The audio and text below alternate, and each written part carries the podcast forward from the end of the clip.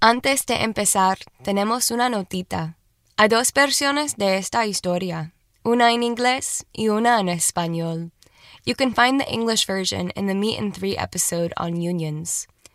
Hoy tenemos una historia sobre cómo el legado de las leyes agrícolas de Jim Crow sigue viva hoy, aquí mismo, en Nueva York.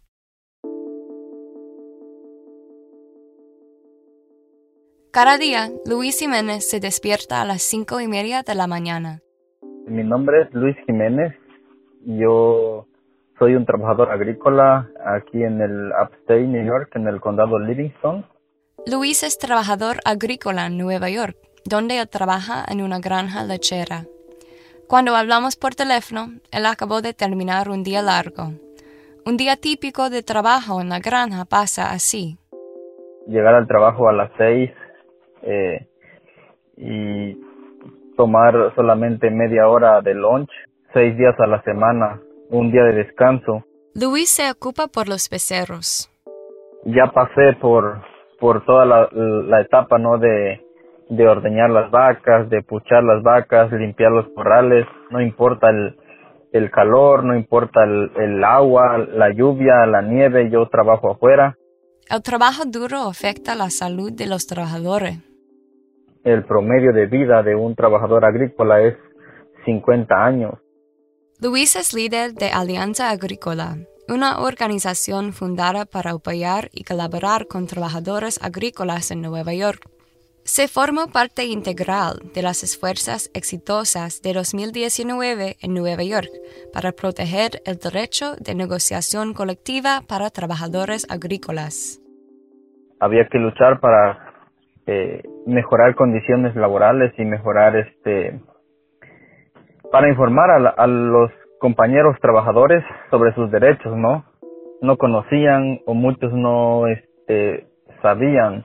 Se puede luchar y se puede organizar, ¿no? Entonces decidimos también contar nuestras historias, ¿no? Nuestras experiencias, cómo era trabajar en un, en un rancho, cómo venimos aquí, cómo nos sentimos trabajando largas jornadas y no siendo reconocidos, no siendo respetados, siendo discriminados muchas veces y no tener eh, los derechos básicos ¿no? de, de un trabajador.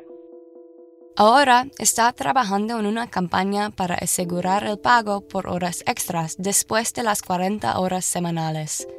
Esta campaña incluye educación pública y participación comunitaria. Pues eh, bajo la ley, después de 60 horas ya recibimos horas extras, ¿no? Entonces hay muchos ranchos que, que como le dije, se trabajan 12 horas al día, pero a veces el, el patrón agarras media hora o agarras una hora de lunch, te quita, ¿no? A veces una hora, a veces media hora, y hay otros que han, han optado por no pagar horas extras a sus trabajadores y les, les dan dos días de descanso para que no, no tener que pagar horas extras, ¿no? La situación ahora es legado de las leyes de Jim Crow. Durante los años 30, cuando el presidente Roosevelt estaba reformando las leyes laborales en el país, tuvo que ceder a los demócratas del sur. Ellos luchaban por excluir trabajadores agrícolas de las protecciones laborales por parte del hecho de que la mayoría de ellos eran negros. Esta historia del racismo en la ley sigue viva hoy. Hay mucho racismo y sentimos el racismo nosotros y, y una de las razones por la cual eh, los rancheros no quieren no quieren pagar o no quieren no están de acuerdo en que uno gane más, no existe el respeto, no, no existe el reconocimiento a nuestro trabajo. Entonces, ellos sienten que dando, dándonos más horas extras o, dándonos más poder como trabajador, ellos este pierden, ¿no? Pierden su poder. No quieren darnos poder a nosotros, ¿no? No quieren que nosotros este quieren que uno todo el tiempo dependa de ellos, porque por ejemplo, vivimos en la en la casa que nos dan los rancheros y el tener más dinero ganando horas extras nos va a permitir la economía más más mejor no y, y poder rentar una casa o algo Hoy en día, el lobby agrícola, específicamente el New York Farm Bureau, quiere mantener el umbral actual de 60 horas. Tienen preocupaciones sobre el aumento de los costos operacionales y las regulaciones sindicales. En diciembre de 2020, la Junta Salarial del Estado de Nueva York decidió mantener las 60 horas en vez de 40.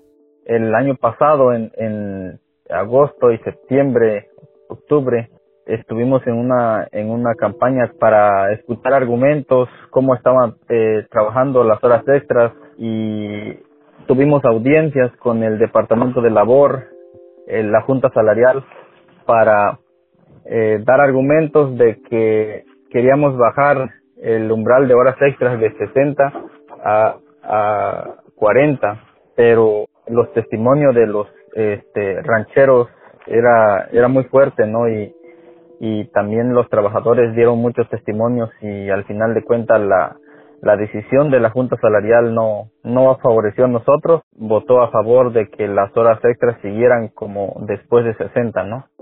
Al fin de 2021 será otra decisión de la Junta Salarial. Si la campaña actual tiene éxito, las condiciones de vida de Luis y sus compañeros mejorarán.